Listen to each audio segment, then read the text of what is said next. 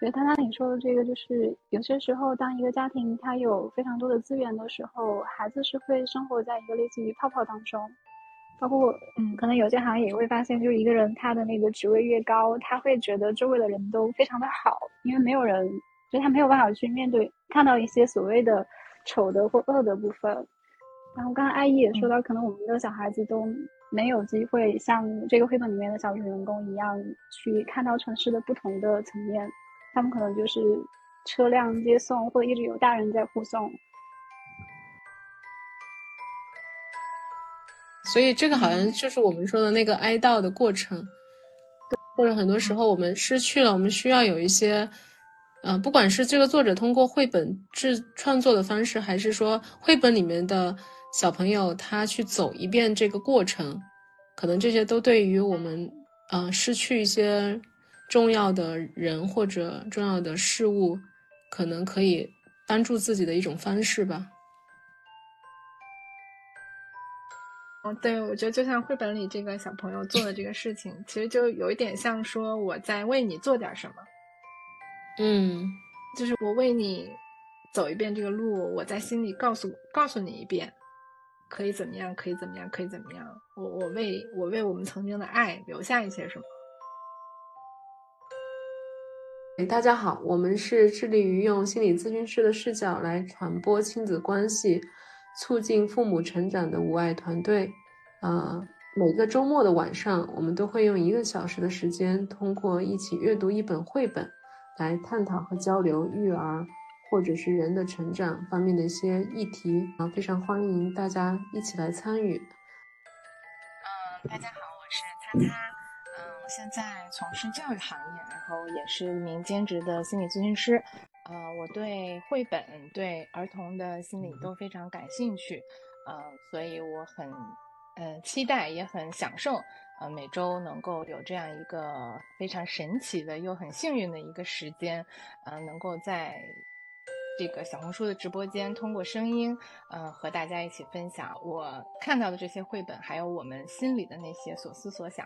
我是小王子，一位心理咨询师。跟大家一起看绘本、聊天、漫谈，是我每一周最享受的时光之一。啊，那大家好，我是艾依啊，我也是一名全职的心理咨询师，也非常的高兴，嗯，跟我们呃五爱团队的嗯几位朋友，还有就是线上的各位朋友，一起来来谈一些有趣的一些话题。每一次我们每个周末的这个探讨，都是在没有预设的情况下。啊，来读这个绘本，但是每一次我们都会遇到一些非常让我们其实可能都没有预料到的一些呃联想啊，所以这个是让我觉得非常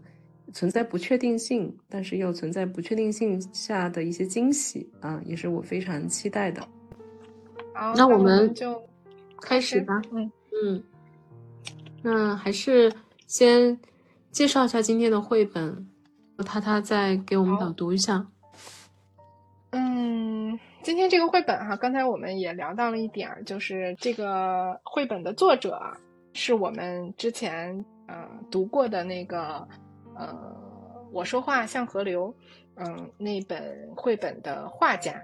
那这本。呃，绘本是这个画家呃自己揣摩的一个故事，然后用自己的方式把它给绘画出来，整合了这个文字、呃故事情节和绘画方式，其实是呃比较一致的这样的一个呃作品。嗯，那我读到的时候，我觉得我很我很容易带入到。作品里边的那个主人翁，就是现在看到的这个封面上的这个这个小孩的那个状态里，因为我觉得这个作者整体呈现出来了一种氛围，呃，给我很强烈的感受，很容易带入。我很好奇，也很喜欢这种感受，呃，我很想跟大家去讨论一下这种感受里面带有的那种，呃，牵挂，在。城市中的那种孤独感，或者还有一种，呃，我觉得有一点点那种责任感，就这些都是我体会到的感觉，嗯，所以我我就想说，我们一起来感受一下，然后也想听一听你们的感受。好的，那我就先嗯来读一下这个绘本，《大大的城市，小小的你》。嗯，这个是它的封面页，里边就是有一个人物的一个形象已经出现了。嗯，这个这一页里面，它除了这个杯子上面有插花以外，底下有一行字，呃，是仅以此书纪念加拿大童书出版人希拉巴里。那这一位呃出版人其实现在应该是离世了，在这个画家呃在写呃他这个绘本的创作的过程中的时候，他也有谈到这个事情，他也谈到说这本书也是他对于这一位呃好友或者是同行离开的这样的一个怀念和对这件事情的一个消化，所以我觉得嗯也许这个绘本里也有这一层的。感受在传递哈，嗯，这个绘本刚开始其实是四个嗯剪影图，没有文字，嗯，好像在车里，对对对，看起来好像是在一个车上，然后这样的一个剪影，所以我就说它很有一种在放电影的感觉。好像给我们设置了一个某一种情绪的基调，一种呃影像的一种感觉，跟着他走。然后呢，这个主人公就出现了，戴黄色帽子，帽子上有一个红色小揪揪的这样的一个小孩儿，他在这个公交车里，嗯，其实相当于这个图像就换了一个视角。刚才这四张小图是在车车厢中。拍这个小孩儿的感觉，看这个小孩的感觉，现在就是从车窗外看他的感觉了。嗯，不知道他在哪儿干什么，也没有交代。我们在跟着他的状况在走，然后呢，就开始了。这幅图里面就已经有文字了。他说：“小小的你，在大大的城市里。”我知道那种感觉，这个小朋友的形象就出现了。人们对你视而不见，巨大的响声会吓你一跳。这里面就感觉像是一帧一帧的在呃播放，孩子在这个城市里面走动的这样的一些场景。然后是这里，有时候真的不知道该如何是好。这是一些街景，出租车的喇叭滴滴响，呜呜的警笛声来自四面八方，建筑工地传来敲打、电钻和挖掘机的声响，还有人们的高声叫喊。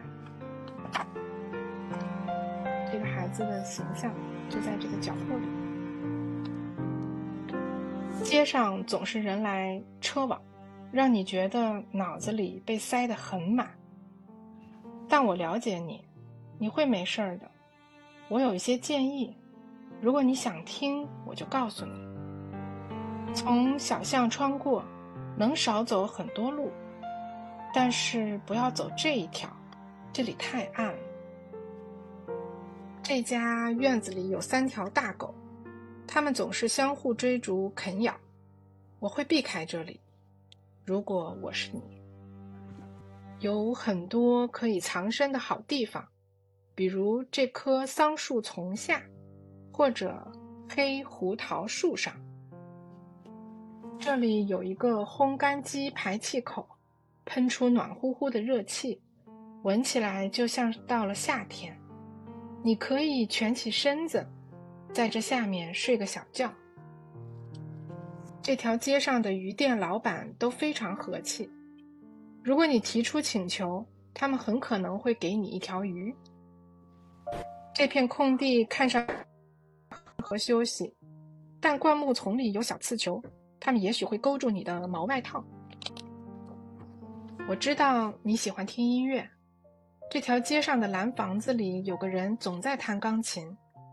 那座红砖教堂里有个唱诗班常在练习。你可以坐在窗台上听一听。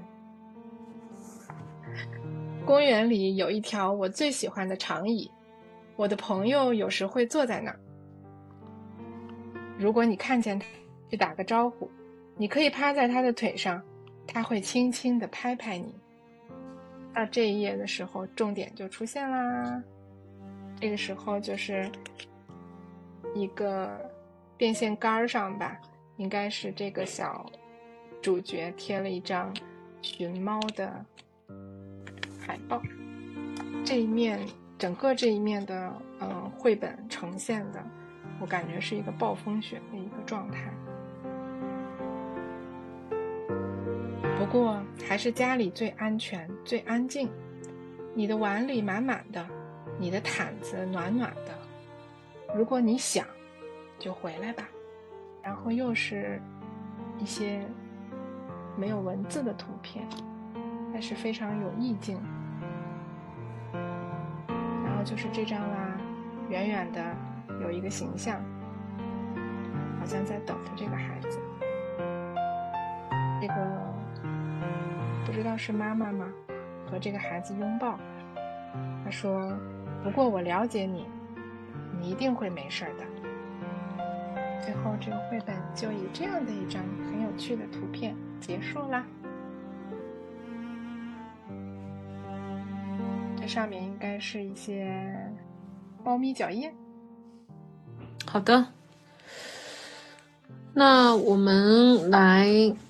分享一下感受吧。我刚刚看到猫说，猫在很早前面读到前面的时候就说，怎么觉得像在说流浪猫呢？后面果然出现了那个寻猫启事。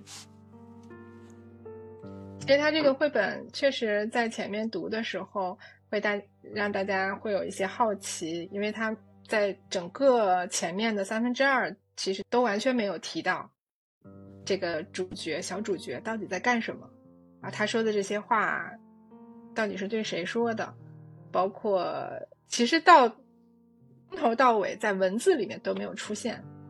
呃，寻找猫咪这样的一些文字，只是在影像里面给了一个线索。嗯，所以我为什么会觉得我读的时候很有一些代入感和那种共情的感觉？我有时候隐隐的会总觉得那个话就像在对我说一样。嗯，就它其实没有一个具体的对象那种感觉，嗯。我觉得那个小小的你，那个你既可以是这个小主人公，可能是他的妈妈或他的照顾者，在陪伴着他穿过这个城市去做一些事情；你可以是那个小猫咪，是这个小朋友在跟那个小猫咪说，或者是任何一个在城市里面觉得小小的一个存在。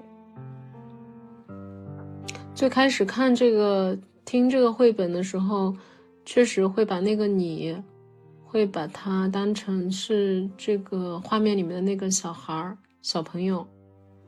然后就会去想象，那是谁在对他说话呢？嗯，不管是谁谁在对他说话，但是有一种好像被深深共情和理解的那种感觉，就像他一开始说到的，他说：“我知道那种感觉。”就是好像这个作品一开始，嗯，带入的这种双向视角，就会让人觉得好像很很安心。然后他也不断的，好像在切换这个呃城市的画面的时候，也带来很多，就是这种攻略或者介绍或者交代或者等等啊，就是会会很好奇，但是同时又会觉得好像。在孤独的穿梭的过程当中，好像也有人在惦记着他，所以就是既既有一点孤独，但是又有一点温暖。嗯，我觉得猫刚刚留言说怎么觉得像是说流浪猫，刚才阿姨说到就是既孤独又被惦记着，就会感觉这个不只是一只流浪猫，它曾经被人爱过，现在也依然被人爱着。我想说，这种体验挺神奇的，就是读这个绘本的整个的过程。就阿姨刚才说的这种，其实它是嗯，在在交叉这个视角似的，嗯，一会儿看的好像是这个孩子在对，当然我们不知道，其实，在读前面的时候不知道他到底是在对谁说，但是总总感觉有一种感觉，好像是是不是在说我我的感觉啊，是不是在呃，在这个孩子在城市里面去做一些事情的时候，是有人在对他说这个话，或者这是他心里的话吗？有人在嘱咐他，或者有人会。想念着他，然后给他力量，让他去有有勇气去在城市里面做这些事情。但是等到后面那个寻猫的那个部分出来了以后，又会觉得啊，那同时这个孩子在做这些事情的时候，他心里又装着另一个可以惦记、需要惦记，然后他思念的这样的一个对象，就好像是一个嵌套的感觉，就是一个大的一个容器，然后装着他，然后他又装着另一个这样的一个。可能看起来身体啊各方面比他小的这样的一个对象，就是一个装一个的那个感觉，让人还挺安心的，但是又那个体验又很神奇。嗯，俄罗斯套娃。对，但我我刚刚开始读的时候，就是没有看到猫的那个部分之前，会除了刚刚那种感受，也会有一种好像就是他他刚刚说的，好像也有一种啊。我既是那个小孩儿，我同时又是对我说话的那个人，就有点像是我们就是那种体验，是我一个人走在一个偌大的城市，然后我会感觉到非常的孤独，啊，我很渺小，我好像也需要用这种就是自我安慰的方式来给自己壮胆，或者是啊，让我就是变得好像没那么孤单一点。所以那个声音也会觉得好像是，是这个孩子自己对自己说的话，就也也会有这部分的联想。其实这个就就嗯让我想到我们之前嗯很多次聊绘本的时候也会谈到的，或者我们在谈那个父母养育的时候会谈到，很多时候宝宝在小的时候，父母不断的可能他说到的一些语言，随着他的成长后面。就变成了他自己的那个内部语言了，甚至可能到成人了，就是一种那个叫什么字体的那种那种感觉了，或者是一种功能。对，我刚刚就在想，嗯，这个绘本里面的小孩小朋友看起来还挺小的样子，但是现在的小朋友有多少还能够体验到这种独自出门，然后 city work 的这个感觉？就应该大部分情况应该都是会有家长陪同，反正就应该很少有这种一个人外出，然后穿过这么多大街小巷这样的画面。嗯，但是好像这个部分的体验也是蛮独特，也很重要的。所以我们要不要再进入到绘本里面？好。对大家感兴趣的一些画面，我们深聊一下。就刚才，嗯，阿姨说的，就是现在的孩子们可能很少有这样的机会，自己去呃探索自己生活的这个环境。甚至我自己刚刚在读这个的时候，我都会有一种冲动，我决定我要明天到大街上去逛一圈，去去听一下那个水泥金刚。然后穿过大街小巷，那个发出的声音的那个那个体验，因为我发现我好像就是好像这部分的那个感受，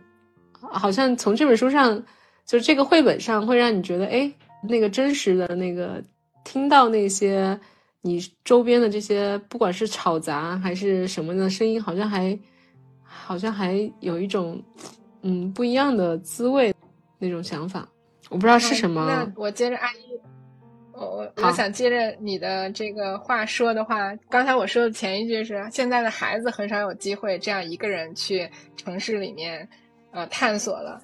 那下一句的话就是现在我们也很少有机会 有这样的心心情和时间，好像嗯，他是有目的的哈，但是但实际上某种意义上他也是漫无目的的，因为他去寻找和想去经过的那些东西都是。是比较迷茫的一个状态，他觉得可能会去的那些地方，他都会会去走一走，或者他担忧的那些地方，他他会这样这样去寻找一番。但是可能对于我们来说，啊，这个体验还挺深的，我还没有想好要怎么理解这个事情。嗯嗯，我猜想一下，就好像是你从一个类似于家那样的一个比较安静、比较安全的空间，来到一个家之外的城市的环境，就是那个电影。The Soul 就《心灵奇旅》里面，就是 Twenty One，他第一次到地球上的那种，就是不管他身体给他冲击感，还是这个城市给他的冲击感，就我在读前面的时候就会有这个联想，就可能小朋友，我不太确定这个小朋友是不是第一次去所谓的独自在城市行走，但他可能会带入猫咪的感受，就是猫咪它第一次在城市里面走，就一切的声音、一切的影像对它来说都是新鲜的。就像阿姨刚刚说到，就好像要以一种开放的感受的状态，去体会这个城市所有的那种脉搏啊、心跳啊之类的，而不是像我们日常，就是我们要从一个点到另一个点，我们不在意过程中会获得什么东西。是，就是那个漫无目的，然后不带任何预设，好像只是去经历和感受，那个部分好像变得有一些。不是那么的常见和容易。我刚刚想象的是，就是刚刚他他说，好像我们大人也未必有经常有这样的体验。我就会想到，是好像我们现在的生活，嗯，你可以足不出户都可以解决很多的功能，好像你的注意力也很容易会被被那些，嗯，比如说你你可以看手机，你可以看看书。好像我觉得那个还还是更多的在依靠你的思维，好像那个感受的那个部分有点被忽视了。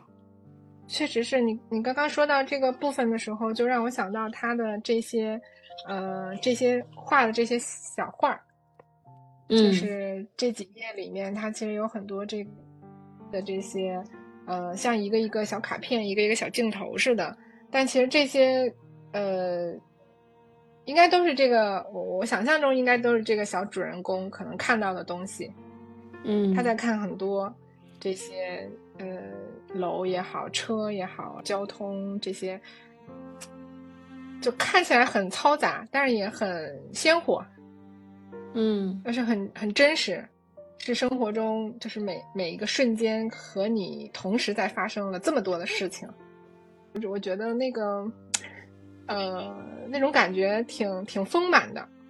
就像他说，出租车的喇叭滴滴响，呜呜的警笛声来自四面八方，建筑工地传来敲打电钻和挖掘机的声响，还有人们的高声叫喊。嗯，但是我看这里会有一种不同的感受，就是它，就是人们对你视而不见这个画面，它的小小镜头很多，就如果我们用。电影语言来说的话，这里的镜头是快速剪切，非常的碎，而且它会主观视角和客观视角不停的转换。如果给观众的感觉是会觉得这个节奏很快，而且很乱，就好像猫咪一开始在大大的城市里面，很多信息扑面而来的那种被淹没的状态。然后再接下来就是那个声音，也是各种各样。所以后面就引出说脑子被塞得很满，就是处于一种慌张的状态，然后孩子才会在说：“我了解你，你会没事。我有一些建议，就好像要帮助这个猫咪能够在这种嘈杂的环境下可以镇定下来。”我明白你你你刚才小王子表达的就是说这样的一个其实碎碎的这种剪切，就感觉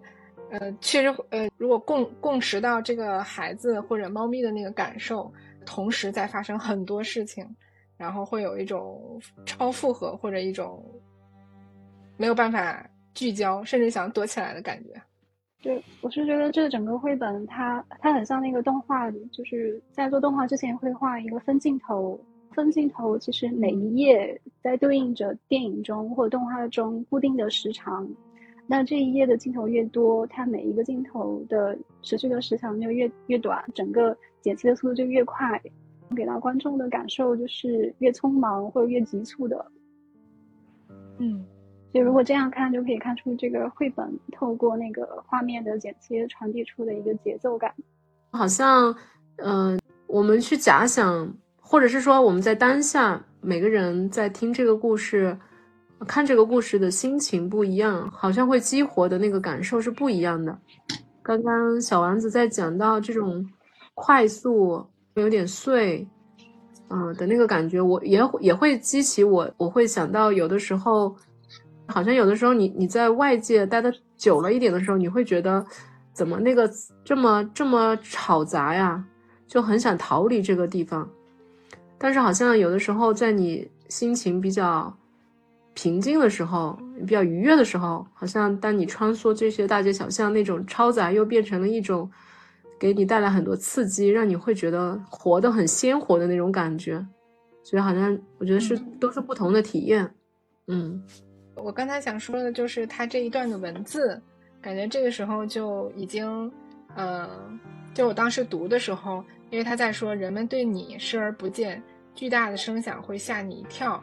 我都会觉得，就像刚才是不是安一说的，就感觉是这个孩子在对自己说的一个话，我就很容易带到我自己的那个感受里面，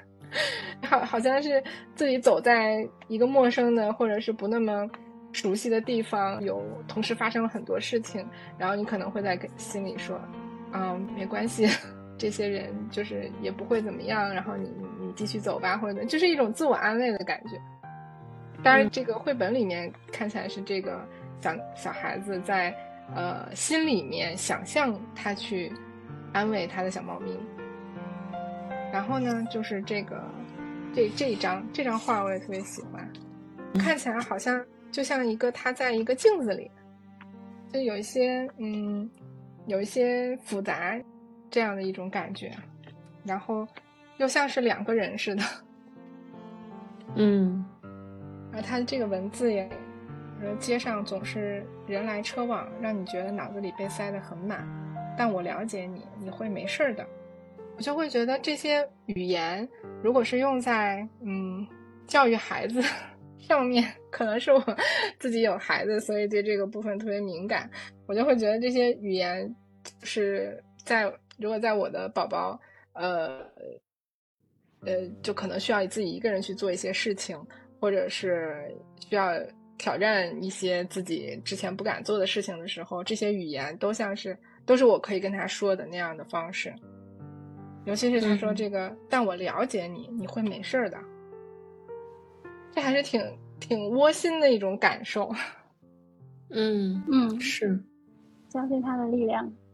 嗯所以我会觉得，我在读到这个的时候，我在代入。如果有人跟我说这样的一句话，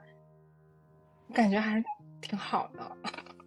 是，关键是还有前面的说，嗯，让你觉得脑子里被塞得很满。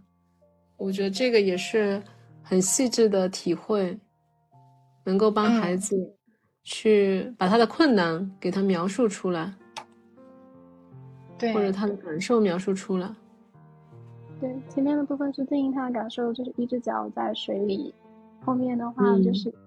肯定他的力量，提供一些现实的建议，就是一只脚在岸上。哎，小王子可以多说一点这个感觉吗？因为就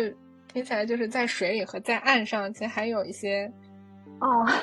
还有一些感觉的，就是说类似于咨询师的功能。当来访在水里，意思就是说，当来访在情绪的。淹没性的体验中的时候，咨询师既要能够感受上跟来访在一起，就类似于一只腿、一只脚在水里，能够把用语言把来访的感受，他先体会到来访的感受，再用语言去表达出来。同时，他有一只脚在岸上，一个是他他有表达，他有反思的功能，有瑕疵的功能，然后有用语言去描述的功能，以及他还能够从情绪之外。包括去看到来访，除了这个情绪困境之外，他的力量的部分，还有就是提供一些现实的支持的部分，然后再进一步就是他还可以去做一些探索的那个部分，也就是他的分析的功能。所以，一只脚在水里就是感受性的部分，一只脚在岸上就是分析功能的部分。我们在临床工作当中，其实会大量的去做前面那个部分的工作，就是你帮他把他的。内心感受能够用语言描述出来，就像就好像你你带入了他，你走在路上，你会想象嗯，那个时候对他来说意味着什么？当然，你你可能是通过他的讲述，啊，或者你你对通过对他的理理解，你把他内心的一些感受用语言把它描述出来。但这个的前提就有点，我我我自己的理解是，这个的前提是，能够描述这句话的人他自己有过这样的体会，或者他能够去想象，或者他能够深入到另外一个人的感受和头脑当中。对，就是那种共情式的深入，但是。其实有些时候我们也会看来访的功能，就如果来访的功能比较好，可能我们做完前面这个部分，来访他自己的反思性的功能就会被激活，然后他可以自然的去看到自己的力量和或者是说寻求现实的解决的一些方式。但是如果来访他的就是可能成成熟度相对比较低一些的话，就我们还是会可能在现实层面上给他提供一些支持，就不完全是偏。中立的探索的，嗯，就类似于说，我们其实总是希望说来访能够在当前的基础上再往前走一走，再往上涨一涨，或者说至少我们要相信他们有这样的潜能。那我觉得说回到这个 这个绘本的话，就刚才你们说的这个部分，就会让我觉得，呃，那我会想象这个小朋友啊，就假设这个小朋友他应该还是曾经有过这种体验了。如果这个这个文字，嗯，假设真的是这个小朋友心里的所思所想的话，他说的真的好细腻啊。就是说，小小的你在大大的城市里，我知道那种感觉。而且说明这个小朋友对自己的感受，他有那个提炼或者说认识的那个那个能力。是，所以我在想，绘本的功能是什么呢？其实绘本可能是带我们进入到一些，嗯，就像这个绘本，好像它一下就把我们带入到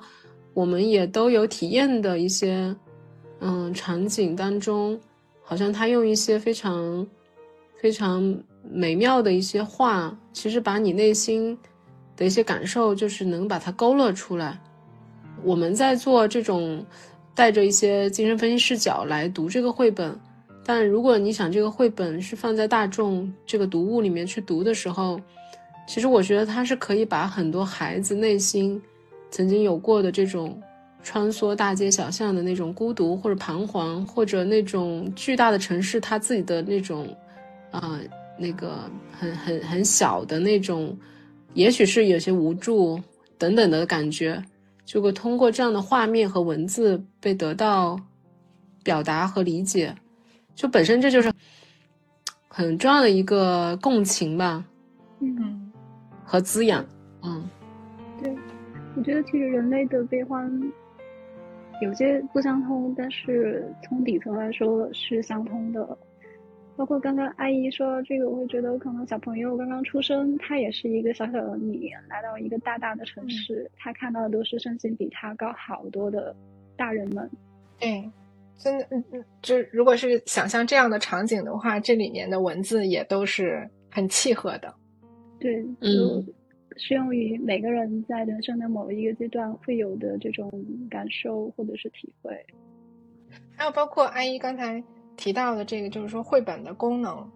某某一种意义上说绘本的功能，我会觉得可以，是不是说？呃，因为我们是是希望从精神分析这样的一个视角来谈绘本，或者我我去选的时候，我也许我选的都是这种，就是嗯，它在某种意义上呃，能够给孩子或者说观嗯观看这样的绘本的呃人们的有这样的一种体验的这种绘本，就是好像读完以后，你都会觉得好像被。呃，它的文字里面都带着那种深度的共情，而且是能够帮你切换视角。包括如果是小朋友在读这个的，其实是很，呃，能够帮他们去形成或者说尝试用这样的一个呃呃怎么说语言体系去理解自己，然后理解他的环境这样的一种功能。所以，看看你选的绘本是有样本偏差的。对，我觉得是的，是有可能的。嗯，当然，每不同的绘本可能侧重的点不同，对他们呈现的功能也会不一样。有些就真的是纯科普，或者是纯娱乐项目。对，对，或者是一些呃呃刺激视觉上的一些刺激和体验，就是不同的绘本。对对对，但是我觉得都都挺有意思的。对，所以以后开一个绘本馆应该叫“他他的绘本馆”。对，这是我们的这个一个小目标。好，我们就再往后来听听他的建议。他经过这个反思能力，还有他的亲身的感受，给到这个呃小猫咪的这个建议，我觉得很有趣哈。嗯，这个是。这一页，他说：“从小巷穿过，能少走很多路，但是不要走这一条，这里太暗。”啊，我总觉得读他的这些话，都感觉是那种，呃，能够延展，有很多想象。想到了什么？他他刚刚这句话，就是，就听起来你说从小巷穿过，能少走很多路，就听起来像是一个。有经验的人，然后告诉你说：“你这么走吧，能少走好多弯路。”这是我的我的一个感受哈。然后说，但不要走。对对对对对，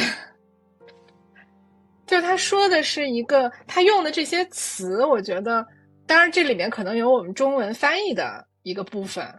但是我觉得英文也是会有的。就是他选的这些词，比如说少走很多路，这其实是在我们在讲一些。呃，人生体验一些经验谈的时候都会用的这样的词，它又具象，但它又有很多的含义和隐喻，就这种感觉，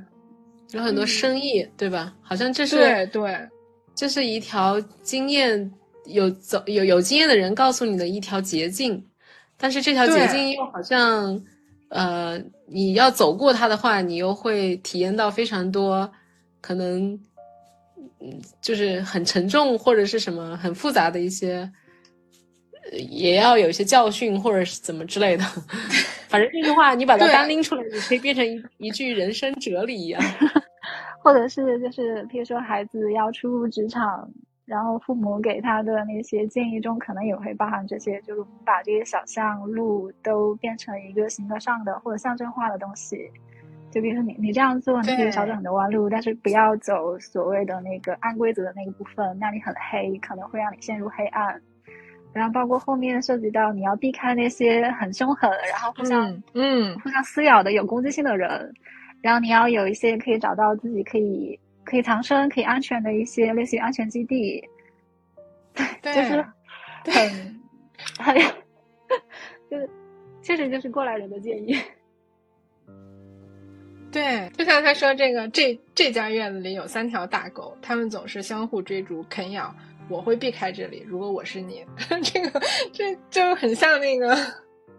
我们职场里面可能会说的这样的话，能让我们有这样的经验吧，就很容易带入到那种感受里边。有可能这个部门有有有怎么怎么样哈？这这几个人啊，经常这个呃那个内卷，我我不跟这个部门的人接触。如果对，如果我是你的话，我就不去这个部门，怎么就挺有意思的？我觉得他的这个表述的方式啊，而且他是他这几个呃讲的这几个事情，也确实都是可能是那个猫咪。他其实还是在共情那个猫咪的那个那个恐惧的部分，当然我不知道猫咪会不会怕黑哈，但是这个怕狗，我觉得就是还还 get 到了他那个点，他就在想这个，如果我们还是回到是这个小孩子的话，就他还是在想那个猫咪，呃可能会怕什么，然后给你说的都是都是对你很很关切的那样的一些，包括这个爬树。他说有很多可以藏身的好地方，比如说这棵桑树丛下，或者黑胡桃树上。这个也特别好，我很喜欢这张画。它这里面有几幅画我都特别喜欢。他说这里有一个烘干机排气口，喷出暖乎乎的热气，闻起来像到了夏天。你可以蜷起身子，在这下面睡个小觉。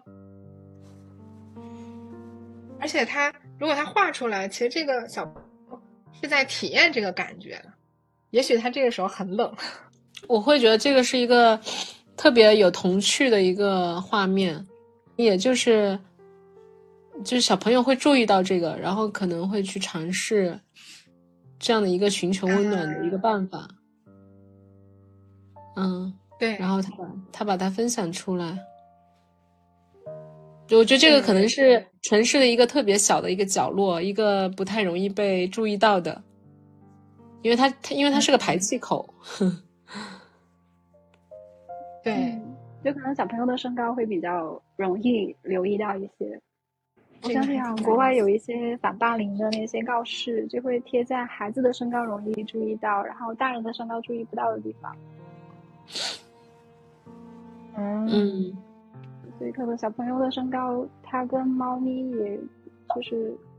就类似于他们，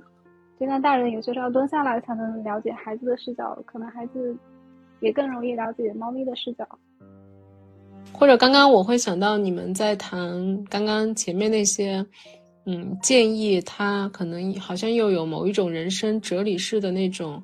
呃，象征意义。嗯，刚刚看到这个就是那个排气口的那个画面的时候，我又会在想，啊，也许对于小孩小孩子的那个内心世界，他们可能没有经历过大人刚刚我们讲的那种象征意义。啊，但是实际上也可能他从小就在经历这些，就是他自己走过的这些路，啊，他体验到的，哎，有小巷的捷径，以及可能看到的狗和狗之间的争斗，他感到的害怕。虽然，嗯，他不是成人世界的那些那些所谓的我们觉得不好的东西，但是也许其实在他的内心世界是体验过的。而当有过这样体验的孩子，等到他再长大来面对真实世界的残酷或者一些所谓的竞争的时候，我觉得是不是这个世界的美好与与不美好，就是在这样的之间的区别了？比如说，你童年有好的底色，所谓好的底色，是不是就是这样？当当你你小的时候的那个体验是这样的时候，就是你日常生活当中的这些事物。带给你的体验，你也可以把它移，或者你长大之后，你可以把这些东西又移移呃移步过来。你可以用这样的事情去想象它，你就不会觉得啊，现实世界那种真的是残酷，或者那就是无情。其实并不是，其实你你都在体验。嗯，我是觉得可能小朋友他在他在他的同伴世界的经历和大人在职场的经历。虽然可能所谓的复杂度不一样，但是很多好的体验或坏的体验都会有。因为像就是刚才谈到，譬如说要避开三只大狗，就类似于避开那些攻击性比较大或者是纷争比较多的部门，小孩子也会避开一些可能攻击性比较强，或者是有一些类似于霸凌的倾向的个体或者是小团体。其实孩子的世界并不比职场的世界简单。或者说，孩子在嗯团体中获得的经验，他们其实也会内化一些处理人际的技能，然后他们在职场中，或者说长大之后，他是可以去运用的。哎，其实刚才你们谈到的这个部分，就让我想到我，我前两天不是给大家推荐了一个那个那本书，叫《我在上东区做家教》。嗯，那本书里就谈到了一个部分，就是说，嗯，好像很多私立学校的孩子，他们，呃，后面呃有有一部分吧，会陷入那种就是无意义感，会吸食药物，或者是就产生一些心理上的问题。那它里面谈到了一个部分，就是说这些呃经济条件比较好的家庭里头的父母，就给孩子其实创造了一些有一点点真空的。成长环境，嗯，这些孩子除了在私立学校，就是去，呃，那个纽约的那个什么岛去度假，呃，或者去一些呃很很奢华的酒店去度假，或者参加很多晚宴 party。呃，他除了这些以外，他这里面就谈到说，他们从来没有去过纽约的另一个那个皇后区或者什么的，而从这些孩子都没有坐过地铁。所以这些孩子到到后面，他他对这个世界的很多东西，他缺乏一种体验和理解，然后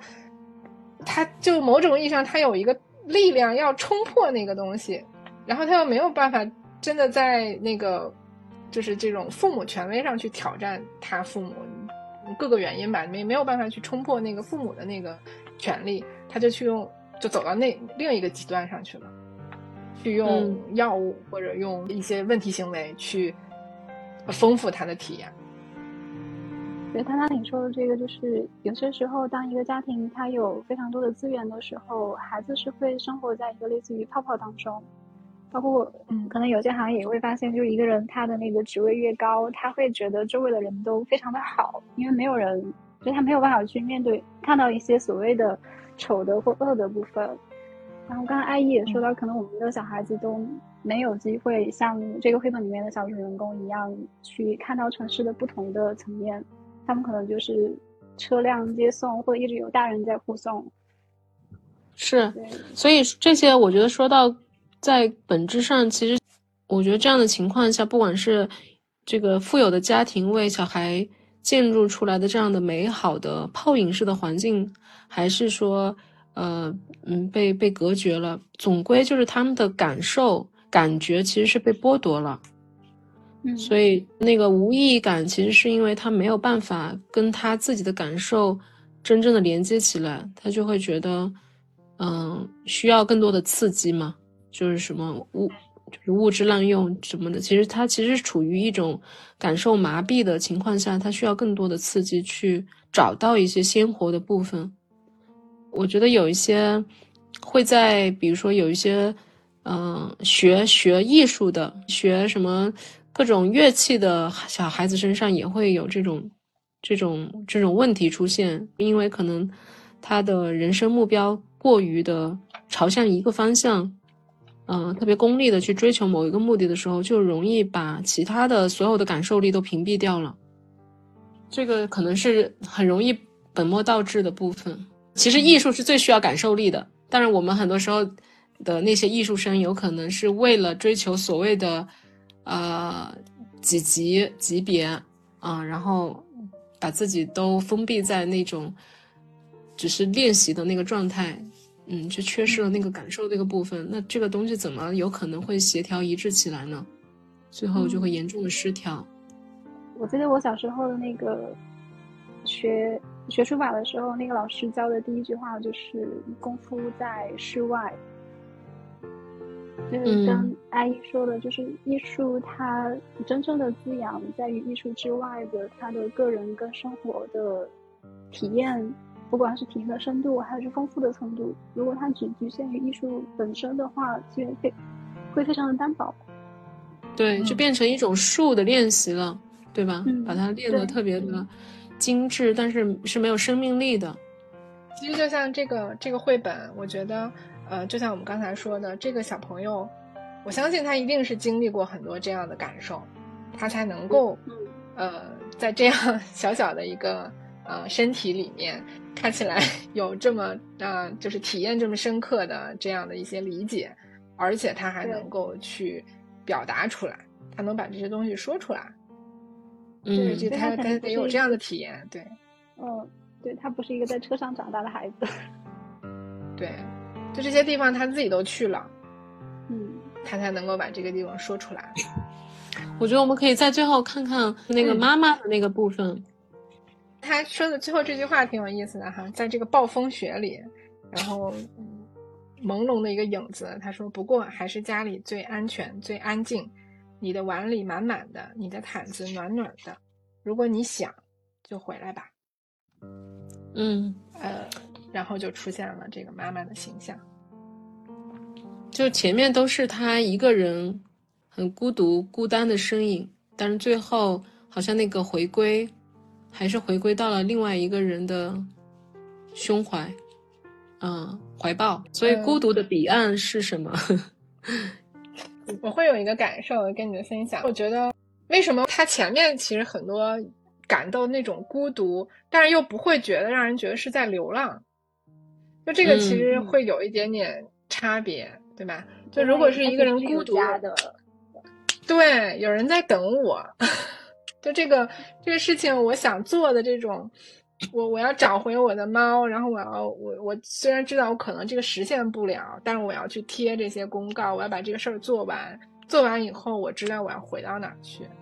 有人在等我，而且是这妈妈是，当然可能是暴风雪吧，所以这妈妈是站在门呃房子外面等他。就这个感觉还是呃，跟那种可能只是一个人漫无目的的，然后也没有归属的那种，在城市里的那种感觉，它是不太一样的。而且我觉得这个部分也有很好的象征，就是这个妈妈她并没有陪同，她其实是在等待。对，嗯，所以她既有放手，但她也有她的那个坚守。安全基地。对，安全基地是。她既有既有放手的空间，嗯，又会有一个让他归属的安全安全基地。对，尤其是最后这幅图，就是这个妈妈和孩子拥抱这种感觉，我觉得也很有没有那种安慰的那种感觉。也许那种就是我我代入哈，就这个小孩子可能很很难过，也可能真的找不回来了。但是妈妈会给到你一个拥抱，没关系，呃，尤其配的这句话，他说：“不过我了解你，你一定会没事的。”嗯嗯。但你看最后的那个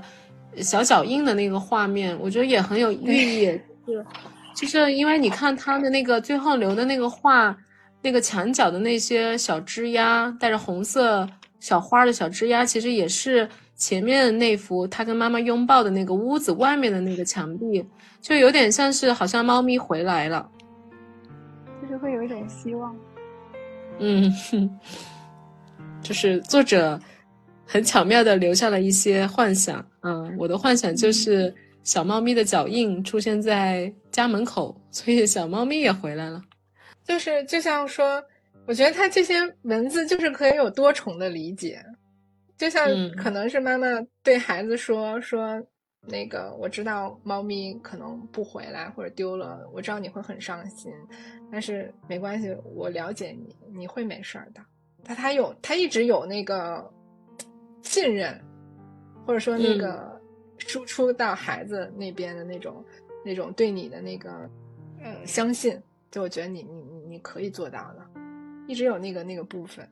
但是后面这个小猫咪回来了，又会觉得就像这个小朋友对小猫咪说的，就是我了解你，你不管你去到哪儿，你去疯玩，你遇到什么困难，你总会回来的，你会没事儿的。哎呀，动物是我们人类多好的朋友啊！在这种文学作品当中，如果没有小动物，我们怎么去传承或者延续这种情感？怎么去投射这种情感啊？感觉好有意思。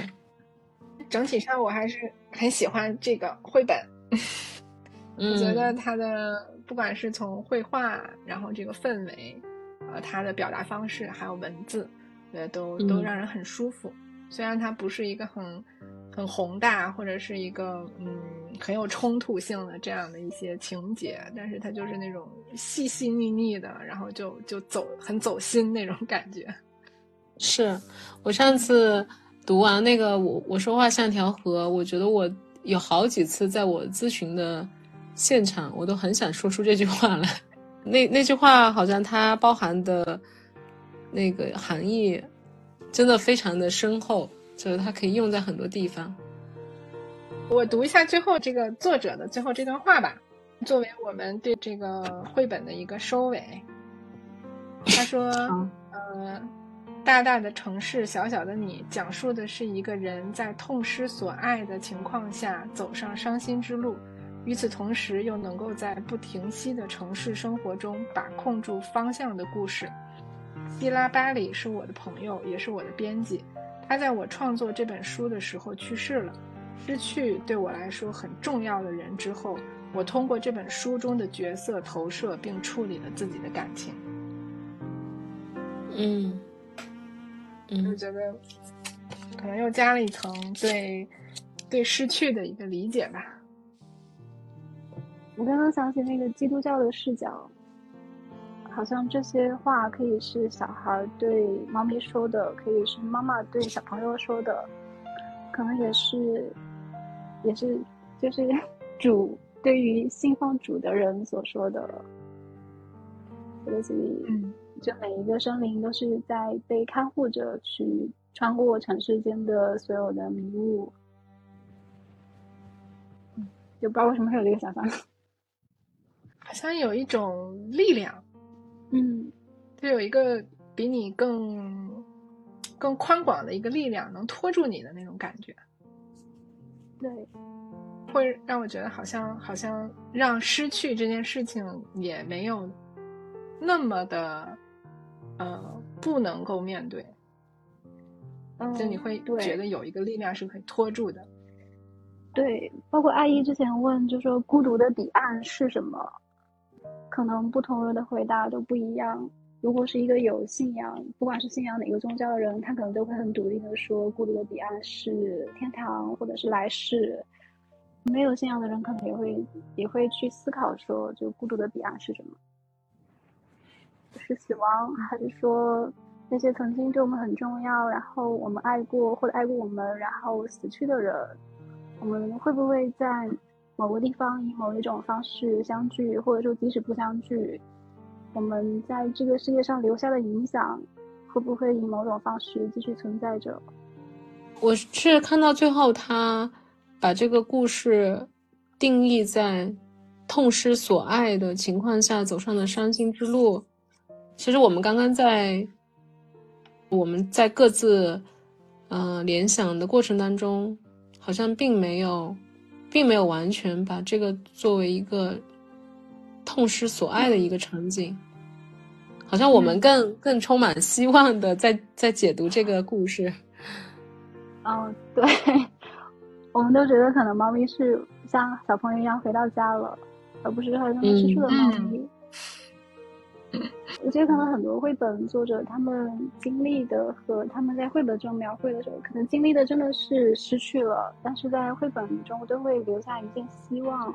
包括我们上之前读的那个《妈妈，你什么时候回来》，他会有一个拥抱，是他小时候没有得到的。然后《夕阳菜》里面也是，就是他妈妈会跟他讲那个照片的故事，而现实生活中他可能是也没有这样子的。所以这个好像就是我们说的那个哀悼的过程，或者很多时候我们失去了，我们需要有一些，呃，不管是这个作者通过绘本制创作的方式，还是说绘本里面的小朋友他去走一遍这个过程，可能这些都对于我们，呃，失去一些重要的人或者重要的事物，可能可以帮助自己的一种方式吧。对，就是。哀悼之后，我们依然觉得还是有希望，然后这条路还是可以继续往前走。或者哀悼之后，其实这个这个失去，嗯，它本身就留在你心里了。嗯，就哀悼，事实是不可避免的。就像我们会不断的分经历分离，嗯，还会经历一些丧失，但是现实上，现实上你是不可能避免。但是它可以在你的心中完成一个，完成一个，怎怎么留恋留恋，或者是在你心心里留下一些痕迹，可能它本身也是一种告别吧。哦，对，我觉得就像绘本里这个小朋友做的这个事情，其实就有一点像说我在为你做点什么。嗯，就是我我我为你。走一遍这个路，我在心里告诉告诉你一遍，可以怎么样？可以怎么样？可以怎么样？我我为我为我们曾经的爱留下一些什么？也像这个绘本的作者，如果他呃画这个绘本，创作这个绘本，形成这样一个故事，去呃纪念他失去的这个伙伴，那就好像说我我要再为你做一些什么，然后呃去承接这个失去和分离。去哀悼这个失去，嗯，其实也是某种纪念吧。嗯，所以或许他的创作本身也是一个涵容他的这种哀伤的一种容器，或者是说他经历哀悼之后的一个产物。嗯，我们聊得很深入。嗯嗯，好的，好，那我们今天就嗯就结束到这儿了。嗯，拜。拜拜，下周见啦，晚安，拜拜。嗯，直播间里的小伙伴们，拜拜。